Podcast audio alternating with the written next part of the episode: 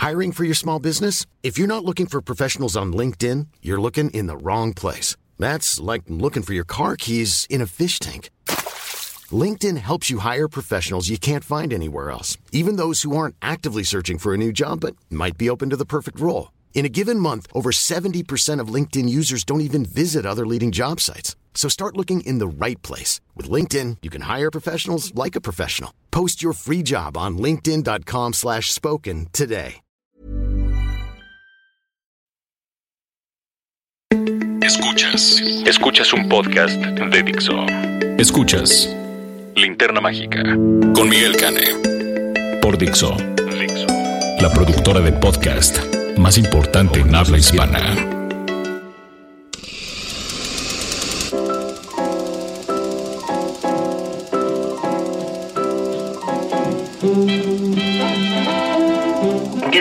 Caballeros? Escuchas que descargan, coleccionan y oyen este podcast de cinéfilos para cinéfilos, La Linterna Mágica. No sé si me escuchan en el coche, me escuchan en la casa, la oficina, mientras se duchan, como Janet Leigh en Psicosis, o simplemente están paseando al azar con sus audífonos. Yo soy Miguel Cane, el monstruo estrella de este programa, y pues estoy aquí para recibirlos en la emisión 67 de este glorioso podcast producido por Dixo. Y pues bueno, nada, tenemos varias cosas. Vamos a hablar de una película de superhéroes, vamos a hablar de un excelente documental, vamos a tener la segunda temporada de Stranger Things y también vamos a hablar, ¿por qué no?, de un clásico.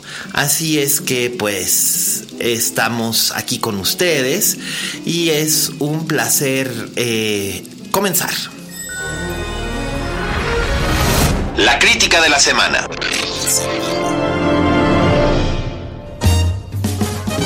Pues nuestra reseña de la semana en esta ocasión eh, no es una película que se estrene en cine.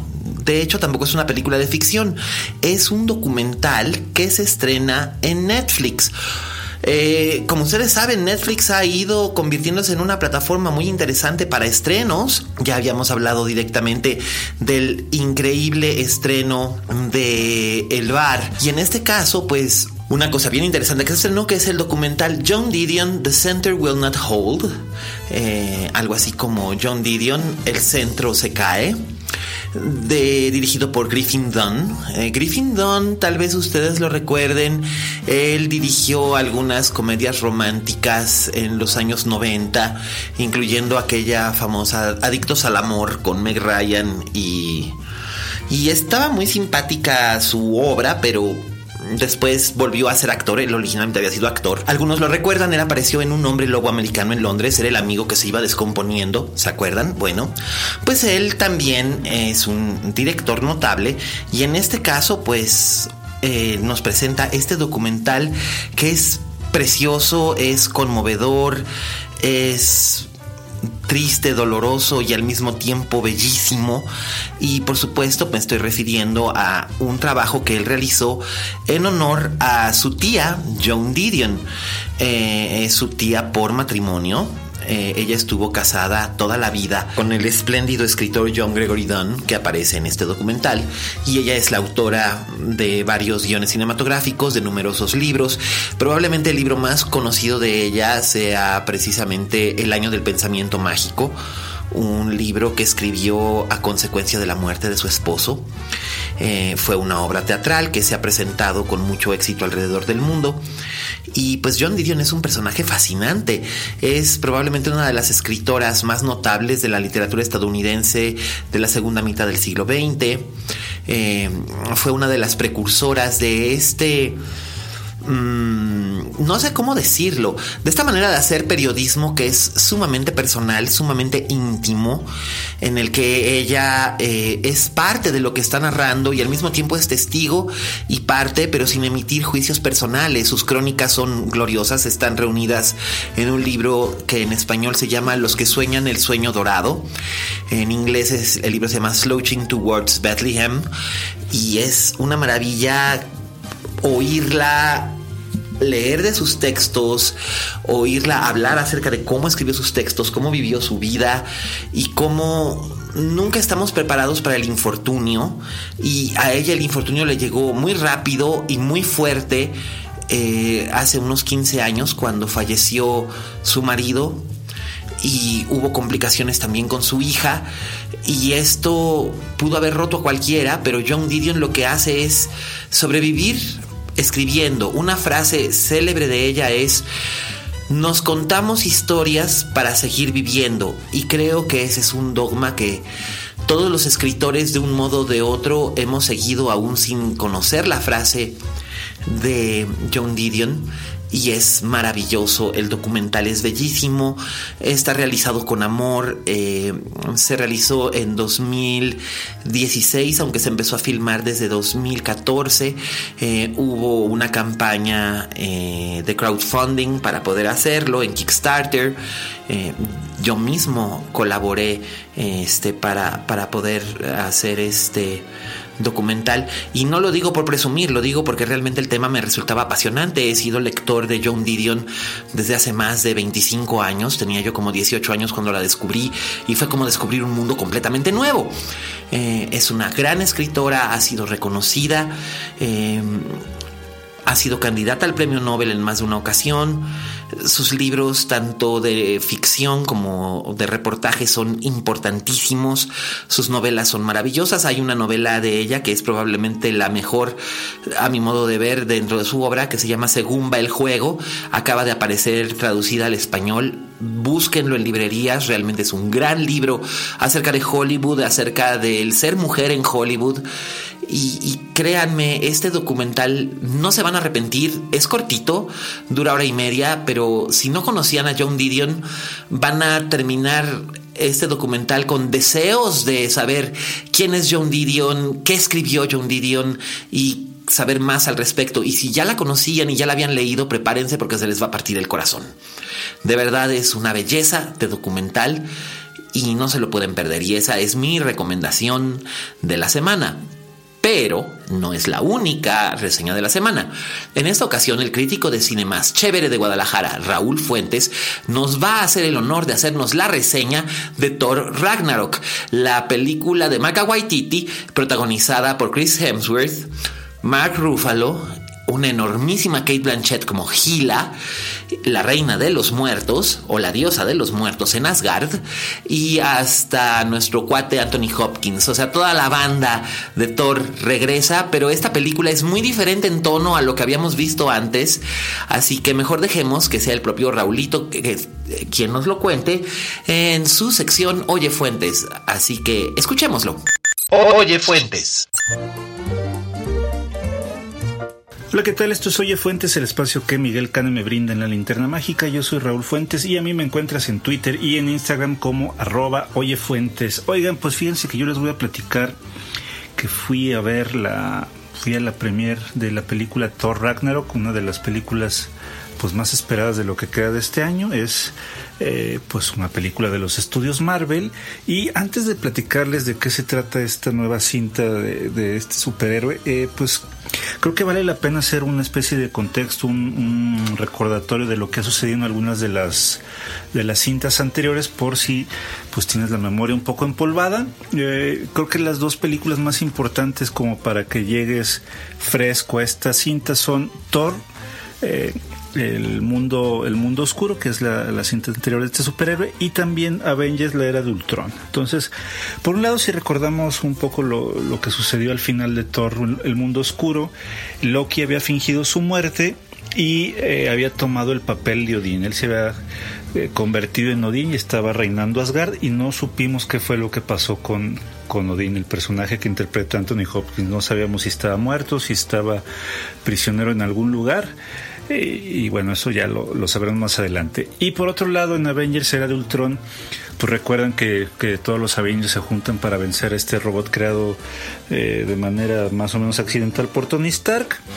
Eh, en algún momento de la película, pues Thor decide que, bueno, no, es que lo decida, pero, pero se da cuenta que algo está sucediendo en Asgard que requiere su atención, por lo cual se va. Y por otro lado, Hulk decide también abandonar la Tierra porque pues ya cae en cuenta de que es un monstruo que puede hacer muchísima destrucción y además de que pues él ya comienza a enamorarse perdidamente de la vida negra, el personaje que interpreta Scarlett Johansson, por lo que al final de la película pues él toma una nave llamada Quinjet y pues se va de la Tierra y no sabemos hacia dónde se dirige.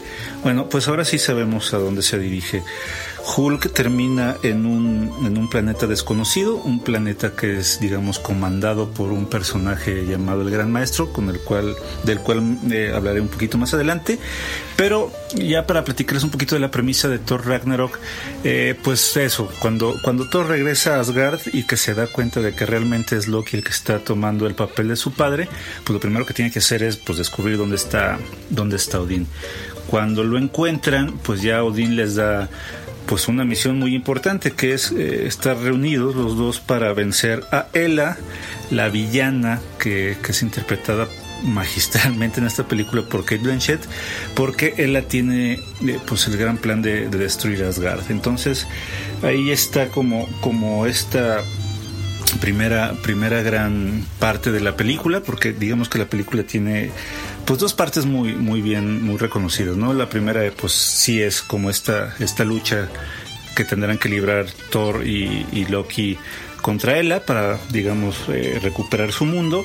Y la otra, bueno, pues que de alguna manera, no les voy a revelar cómo, pero de alguna manera, pues Thor termina en un mundo en el que tendrá que luchar a muerte con Hulk y aquí es ya cuando, cuando este, pues aparecen muchísimos personajes increíbles en este planeta. Uno de ellos, como les decía, es el personaje que interpreta Jeff Goldblum, que es el gran maestro, que es un personaje, de veras, eh, creo que Jeff Goldblum interpreta en un estado de gracia increíble cada vez que aparece él pues la verdad es que da mucha risa. Él, él con, con, muy pocos gestos, con muecas, con movimientos manuales, te hace reír de una manera increíble. Me parece que es como un papel que sí yo, yo creo que ahí el este Kevin Feige, el productor de las películas de, Marvel Studios, se sacó un 10 al, al, castearlo. parece que es pues de los tres personajes más, más eh, increíbles de la película y de los nuevos, obviamente. Hay también por ahí un personaje llamado Korg, que es una especie como de monstruo de piedra, un tipo más o menos como, como la mole de los cuatro fantásticos, pero de, no, es de, no es de color naranja.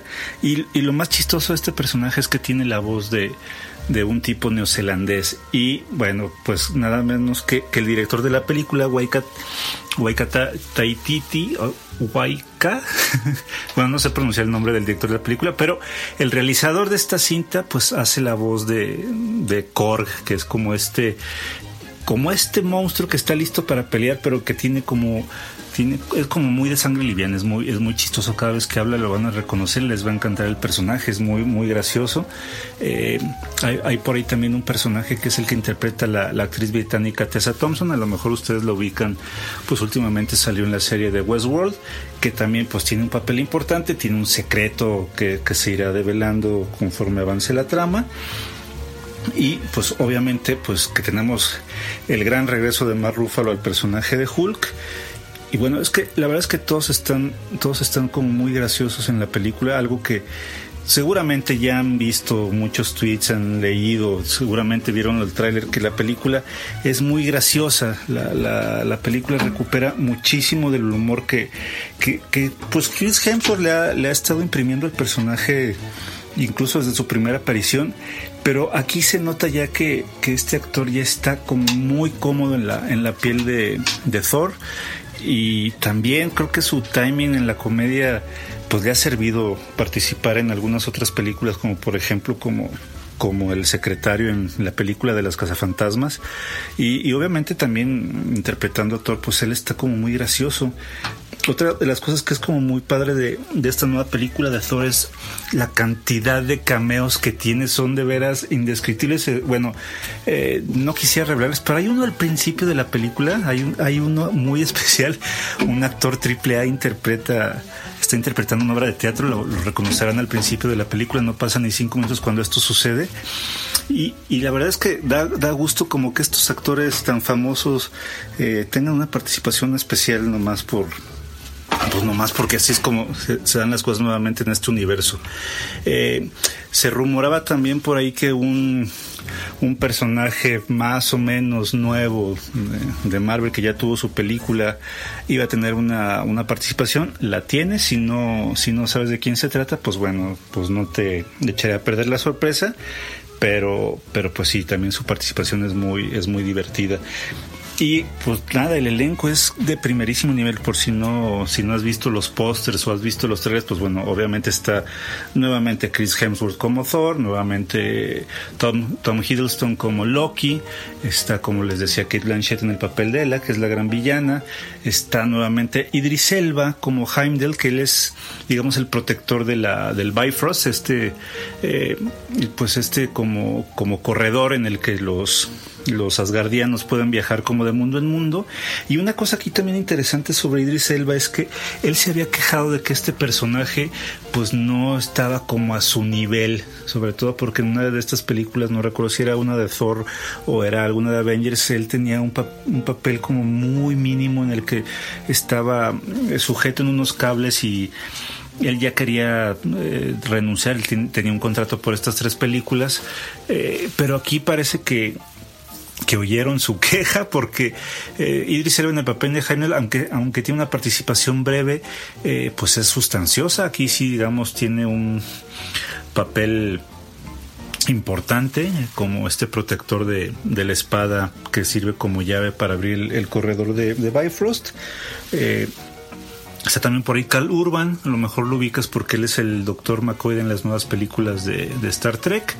Eh, aunque no sé, por ejemplo, aquí el personaje que interpreta Cal Urban no me, no sé, me queda un poco de ver. Eh, él es, digamos, como el escudero de Ela, es como su, su Azrael de, su Gargamel. Mm, no, es, no es que él sea mal actor, es simplemente que me parece que aquí este personaje sí queda un poco a deber. Eh, como les decía, Tessa Thompson está muy bien, Mar Ruffalo está muy bien como, como Hulk y como el Dr. Bruce Banner. Eh, las participaciones especiales, pues también, como les digo, son, son muy divertidas. Y también, bueno, la, aparición de, Anthony Hopkins nuevamente en el papel de Odín, pues es un deleite eh, ver, a, ver a Anthony Hopkins que se nota que, que no, no ha de ser como muy fan de estas películas, pero, pero se nota que, que de alguna manera pues se la pasa bien, pues él, él, siempre luce. Eh, yo también en algún momento que, por ejemplo, eh, utilizaran de una manera muy forzada a, Loki, porque bueno, pues Loki es como, como este personaje que, que, en algún momento al principio de las películas de Marvel quisieran, quisieron sobreexplotarlo. Y la verdad es que creo que, creo que su personaje sí está muy justificado entre la trama, que, que tenga un papel primordial, eh, a veces como, como amigo, a veces como enemigo. Creo que aquí hay, hay un buen pues un, buen guion que, que, se, que se desarrolle sobre él. Y finalmente, pues, ¿qué es lo que pasa este, al final de la película? ¿Qué es lo que nos está dejando, eh, no sé, como preámbulo? Porque al final de cuentas, pues, esta es la, la penúltima película que veremos del estudio Marvel antes de, pues, irnos al banquete que es el próximo año con Avengers eh, Infinity War, que es ya cuando pues nuestros, nuestros héroes se, se pelean con, con Thanos, que es el que tiene ya las gemas del infinito que hemos visto en todas las películas de, Marvel. Eh, hay pues hay dos escenas, dos escenas extra. Una aparece después de los créditos principales que podría ser como este pequeña pistita de hacia dónde podría dirigirse la película de Avengers. Y la segunda, bueno, la segunda es una escena que si no te quieres quedar a ver los créditos, porque bueno, ya sabemos que estas películas, los créditos pueden durar alrededor de 10 minutos, eh, pues es innecesaria porque es una, es una escena más bien como de comedia, no, no te quiero espolear ni quién la protagoniza ni cuál es la situación, pero bueno, es una, es una escena más, más de comedia que de importancia como la como podría ser la, la primera. Eh, pues ya amarrando acá todo lo que es la, la, cinta, me parece que es una cinta muy divertida, es una cinta que puedes disfrutar más de una vez en el cine, todos están, de, verdad creo que todos están muy bien en, sus papeles, se, ve que la pasaron muy bien. Eh, creo que le va a ir muy bien en taquilla porque, porque incluso este, la gente en Estados Unidos que, proyectó la película dejó que los críticos eh, pues empezaran a escribir sus tweets y sus críticas sobre la película sin ningún miedo, como si está pasando por ejemplo con la Liga de la Justicia, aunque bueno, esa será este, otra historia que, contaremos más adelante. Y, pues nada, yo, yo te la recomiendo. Eh, a lo mejor no hace falta que te eches todas las películas de Marvel si no eres fan. Espero que con el contexto que te di al principio de esta participación, pues te ayude. Y si no, y si sí, y si no te gustó, y si sí te gustó, pues me gustaría que, que la comentáramos. Te recuerdo que mis redes sociales son tanto en Twitter como en Instagram arroba Oye Fuentes y pues nada, te agradezco muchísimo tu atención y nos escuchamos la próxima semana. Hasta luego. Escuchas. Escuchas. Linterna Mágica.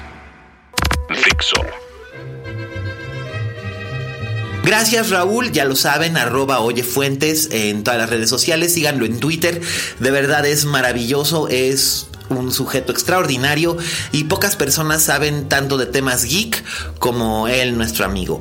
Así es que este, pues escúchenlo y de verdad eh, síganlo, interactúen con él, siempre contesta y es un sujeto entrañable. Gracias Raúl y bueno, pues ahora qué les parece si vamos a lo que nos truje Chencha con la recomendación doméstica. Recomendaciones domésticas.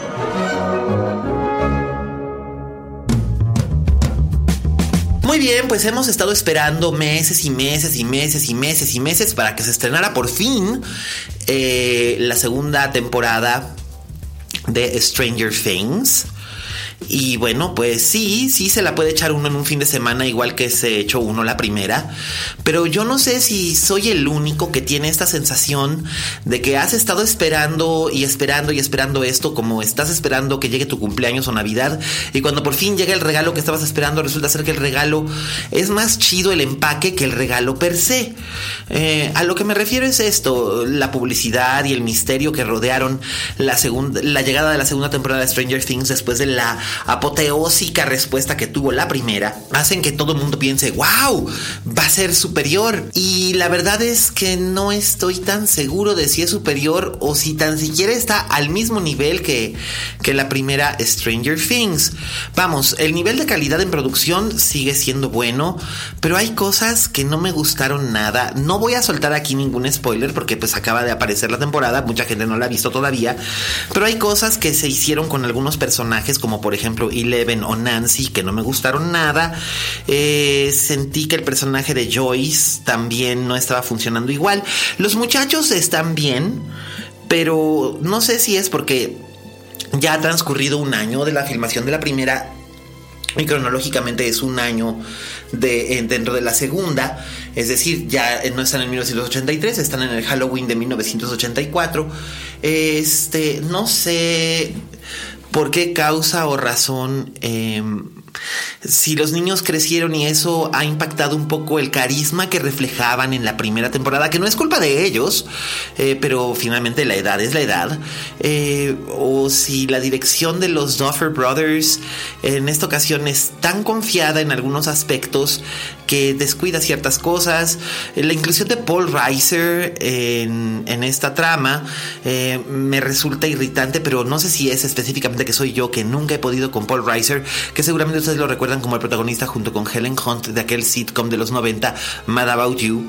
Eh, él a mí siempre me ha caído mal y aquí eh, siento como que fue más stunt casting que otra cosa. Eh, su papel tal vez hubiera podido funcionar de otra forma pero esa es mi opinión. Por otra parte está Sean Astin, que es un, este, un actor muy sólido, muy simpático, obviamente es uno de los Goonies, entonces es casi casi lógico que forme parte de esta de esta temporada que además está participando en esta temporada digamos que con un toque más referente a The Lost Boys que a The Goonies pero está muy bien la verdad es que es siempre un placer verlo hace muy buena mancuerna con Winona Ryder pero eh, no sé si las cosas eh, tediosas, aburridas o pesadas caen más o se notan más precisamente por la expectativa que se tenía que todos los aciertos que pudiera tener.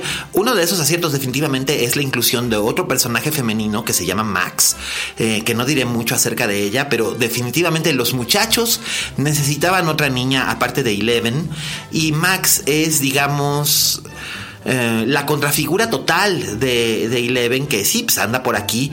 Ya sabíamos que no se iba a morir en la, en la primera temporada y, ya anda por aquí también y es interesante ver cómo se desarrollan los personajes, cómo se ha desarrollado ella. Si bien los guionistas hicieron ahí algunas trampillas que la verdad están un poco de hueva pero eh, hacia el final no diré nada, pero definitivamente sí retoma momentum, así que la, tercera temporada, porque definitivamente la habrá, eh, tiene mucho, mucho que mejorar, tiene mucho que explotar, que ya sembró y a ver, vamos a ver qué tal.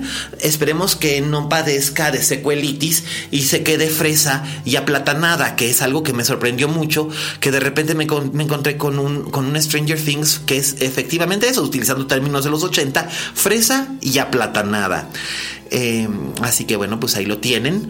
Eh, yo espero que solamente sea un bache y que no pase a más. Pero bueno, por supuesto, ustedes ya deben de estar viendo Stranger Things temporada 2, así que háganme saber sus comentarios usando el hashtag linterna mágica. ¿Y qué les parece si ahora vamos, ustedes y yo, y vamos a hablar de un clásico que está cumpliendo 50 años este año? Eh, el clásico del que les voy a hablar es un clásico muy especial, así que ¿qué les parece si nos acercamos a él? El, clásico, de la, semana.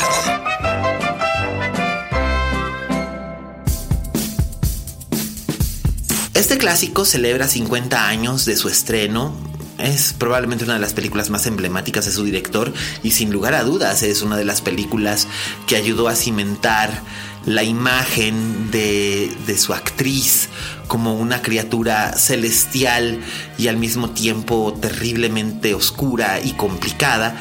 Y por supuesto me refiero a Belle de Jour, Bella de Día, un filme de Luis Buñuel protagonizado por Catherine Deneuve y eh, dirigida por el gran, gran maestro del surrealismo.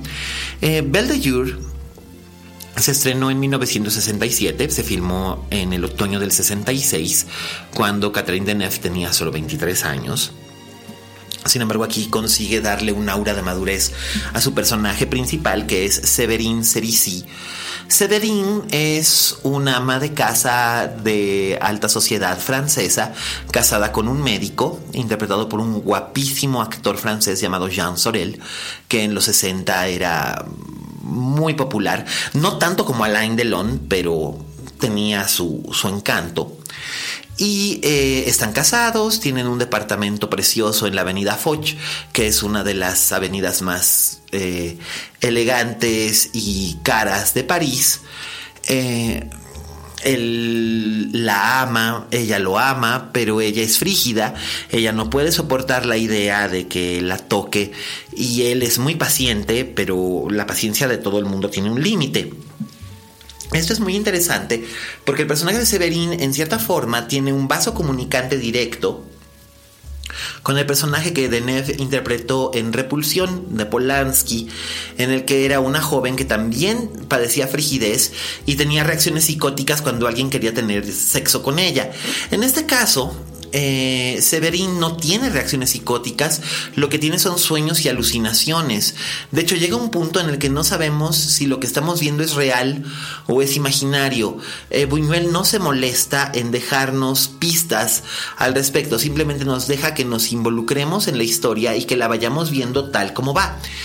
Eh, Severin lleva varios años casada con, con Pierre, su esposo, se aman, él es muy bueno con ella, eh, viajan a pasar un fin de semana esquiando en Suiza y estando ahí en, el, en la estación de esquí, se entera ella por un chisme eh, de que una conocida de ellos, una mujer llamada Henriette, eh, del mismo círculo social, ha sido repudiada por su marido porque él la descubrió eh, trabajando en un prostíbulo de lujo en la ciudad. ¿Cómo es esto posible que una mujer que aparentemente puede tenerlo todo haya entrado a trabajar a un prostíbulo sin motivo aparente? Eh, esta idea parece fascinar a Severin al punto de que ella busca un prostíbulo que esté relativamente cerca de su domicilio y antes de que ella realmente pueda reflexionar sobre el hecho de lo que está haciendo, ella va, se presenta y obtiene un trabajo. Eh, la Madame la contrata, la Madame es la fabulosa actriz francesa Geneviève Pech, que es eh, espléndida y aquí no tiene, no, tiene un pero su interpretación como la Madame, que lo mismo parece una, una madre de familia perfectamente ordinaria que una mujer completamente sin escrúpulos, que lo es. Eh, Severin empieza a trabajar en el prostíbulo únicamente en las mañanas y a mediodía. Por eso su nom de guerre o su apodo es Belle de Jour, Bella de Día. Ella no puede estar ahí después de que su marido salga de la oficina.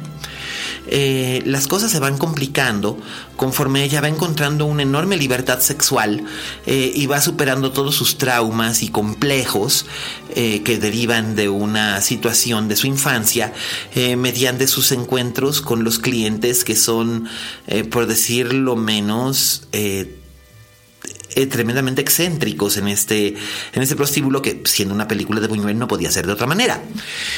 Eh, lo interesante de Belle de Jour es eh, la naturalidad con la que Buñuel presenta las situaciones eh, de la necrofilia, el sadomasoquismo, todo esto lo presenta con absoluta naturalidad, como si las perversiones sexuales fueran cosa de todos los días y el aire casi casi siniestro o tenebroso que aplica a las situaciones perfectamente ordinarias de la vida burguesa, eh, que es algo que le gusta mucho a Buñuel, el subvertir los aspectos de lo apolíneo y lo dionisiaco, es decir, lo apolíneo es todo lo perfecto, lo limpio, lo, lo ordenado, a lo que buscamos pertenecer, en este caso la vida doméstica de Severín, y lo apolíneo es donde reinan las pasiones y el caos, que es la vida en el burdel.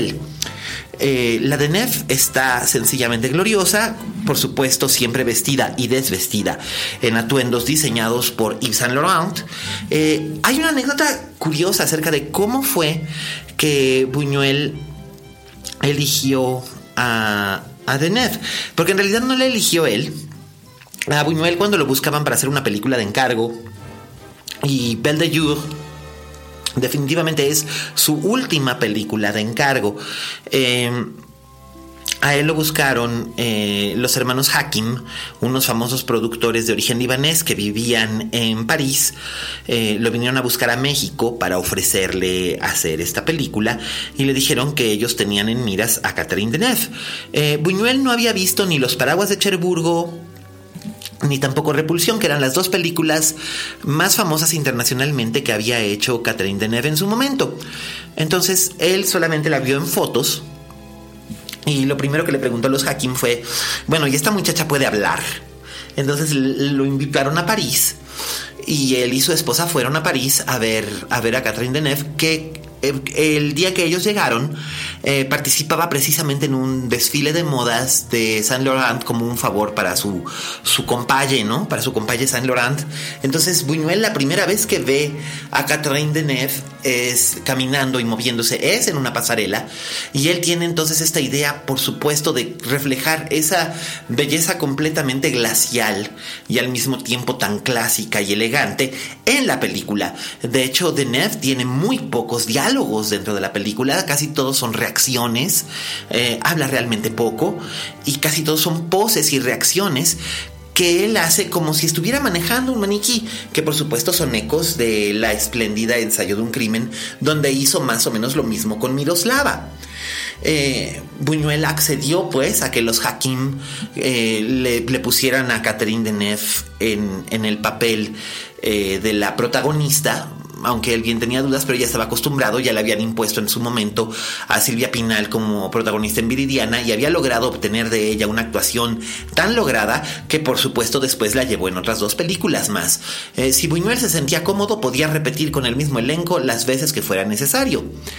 Entonces, eh, también ya le habían impuesto a otras como eh, Rosita Quintana, Libertad Lamarque, sobre todo en México le impusieron muchas, muchas leading ladies y con algunas estuvo muy a disgusto. De hecho, él decía que Libertad Lamarque era una vaca que cantaba. Eh, sé que sé que suena, por supuesto, terriblemente misógino decirlo, pero hay que tener en cuenta el contexto histórico en el que lo dijo Luis Buñuel y porque además es cierto, Libertad Lamarque era una actriz sumamente limitada con una melodiosa y fabulosa voz y una intérprete nata, pero como actriz era realmente muy limitada. Entonces, bueno, Buñuel decía que era una vaca que cantaba. Eh, a fin de cuentas, él obtiene de, de una actuación realmente inquietante, formidable. Podemos ver que hay algo que está ardiendo debajo de esa piel de nieve y de esa ropa elegante, pero no podemos saber exactamente qué es o por qué está ardiendo. Y además, el argumento, si bien está basado en una novela convencional, una novela de Joseph Kessel, que en su momento fue sumamente escandalosa al publicarse en Francia, por estar contando algo que la sociedad burguesa, si bien no lo, no lo hubiera considerado descabellado, eh, sí lo consideraba escandaloso al verlo escrito y contado tal cual, con pelos y señales. Eh, Buñuel toma este, esta novela convencional y junto con su colaborador de cabecera, Jean-Claude Carrière, que fue su colaborador de cabecera después de haber trabajado varios años con Luis Alcoriza, eh, toman la estructura original de la novela, toman su esencia y toman la historia de la, del ama de casa rica que encuentra la libertad en un prostíbulo y que ama profundamente a su marido pero no puede evitar engañarlo con la carne. Eh, y hace un trabajo realmente fascinante. Las secuencias oníricas, de hecho la película abre con lo que ostensiblemente es una secuencia onírica, eh, son inquietantes y bellísimas y se sienten como un sueño, pero al mismo tiempo como un sueño lúcido y muy vívido. Eh, hay gente que no entiende muy bien el desenlace de Belle de. No hablaré de él si es que ustedes no la han visto todavía. Eh, pero creo que el desenlace es completamente adecuado, considerando que la novela finalmente es un melodrama eh, perteneciente a una época en la que ese tipo de melodramas literarios vendían muchísimo, eran grandes bestsellers y provocaban escándalo por presentar los mores y faltas de, una cierta clase social. Eh, ostensiblemente, entre comillas, comillas, sin tapujos. Eh, aquí Buñuel juega con todas estas anticonvenciones que le gustan y valiéndose del divino rostro de, de Neff, eh, nos da una película que tal vez a algunos espectadores que esperan algo más lineal les resulte tremendamente frustrante, mientras que otros que estén dispuestos a jugar ese juego que proponen actriz y director eh, encontrarán algo profundamente satisfactorio y mucho menos frustrante de lo que se imaginan, porque mucha gente escucha hoy en día el nombre de Buñuel y si no han leído acerca de él o no han visto otras películas suyas, suelen tener la reacción de, ay, es que esto no me va a gustar. Yo francamente creo que es una de las películas más accesibles de Buñuel en muchos aspectos y creo que definitivamente debe verse. Él quedó muy satisfecho con el trabajo de Catherine Deneuve, su muñeca de carne y hueso, que volvió a trabajar con ella unos años después en Tristana, una película que ya no fue de encargo, ya fue una creación propia eh, basada en una novela de Benito Pérez Galdós. Entonces, pues bueno, eh, ahí tienen ustedes lo que es eh, estrenada en 1967, eh, causando un furor internacional, un verdadero escándalo y siendo sumamente premiada.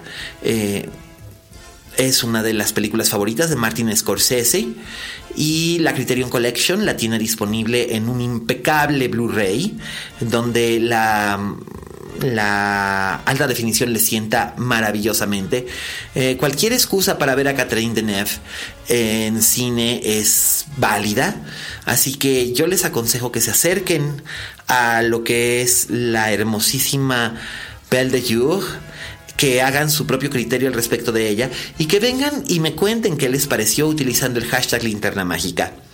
Y bueno, ha llegado la hora de despedirme, no sin recordarles que todos los miércoles seguimos teniendo funciones de almas perdidas en el Foro Lucerna, 8.30 pm. Eh, será un placer que nos acompañen. Eh, háganme sus comentarios si es que ya la vieron. La verdad es un placer. Estaremos hasta el 27 de diciembre. Y para que una, para que una compañía teatral pueda seguir trabajando, una temporada debe de funcionar. Y para que una temporada funcione, necesitamos el apoyo del público. Así es que esperamos contar eh, con su presencia tan distinguida. Y bueno, no me queda más que agradecer a Aldo, Vero, Mimo, Oscar, Dani y todos los que hacen posible este podcast aquí en Dixo, en el pleno corazón de Polanco. Gracias también a Raúl Fuentes por escucharnos y por colaborar con nosotros. Y a Fede, nuestro postproductor, que la verdad hace un trabajo realmente excepcional, considerando el hecho de que muchas veces yo me equivoco y hago trabalenguas, y él, sin embargo, lo cuida y lo edita de tal forma en que ustedes no se dan cuenta absolutamente de nada. Esta ha sido la edición número 6-7 de Linterna Mágica. Volveremos la próxima semana. Espero que ahora sí no me vaya a cancelar ningún invitado. Y eh, por supuesto, cuentan siempre conmigo para poder hablar de cine en cualquiera de las redes sociales. Yo soy arroba alias. Cuídense mucho, sigan escuchando los podcasts de Dixo y nos escuchamos la próxima. Y recuerden, como dijo la Betty Davis, en este negocio si no tienes fama de monstruo, no eres una estrella. Hasta la próxima.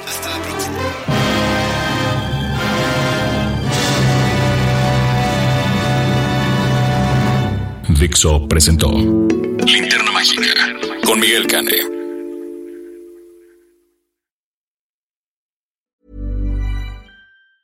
If you thought the only way to get a more defined jawline with natural looking results was through surgery, think again. Juvederm Volux XC is a non surgical injectable gel filler that improves moderate to severe loss of jawline definition and can help you achieve natural looking results with little downtime. Even better, this improved definition lasts up to one year with optimal treatment. No maintenance required. Improve jawline definition for a smooth, sculpted look with Juvederm Volux XC. For important safety information and to find a licensed specialist, visit juvederm.com. That's J U V E D E R M.com. Not for people with severe allergic reactions, allergies to lidocaine, or the proteins used in Juvederm. Common side effects include injection site redness, swelling, pain, tenderness, firmness, lumps, bumps, bruising, discoloration, or itching. There's a risk of unintentional injection into a blood vessel, which can cause vision abnormalities, blindness, stroke, temporary scabs, or scarring. Talk to a licensed specialist to find out if it's right for you.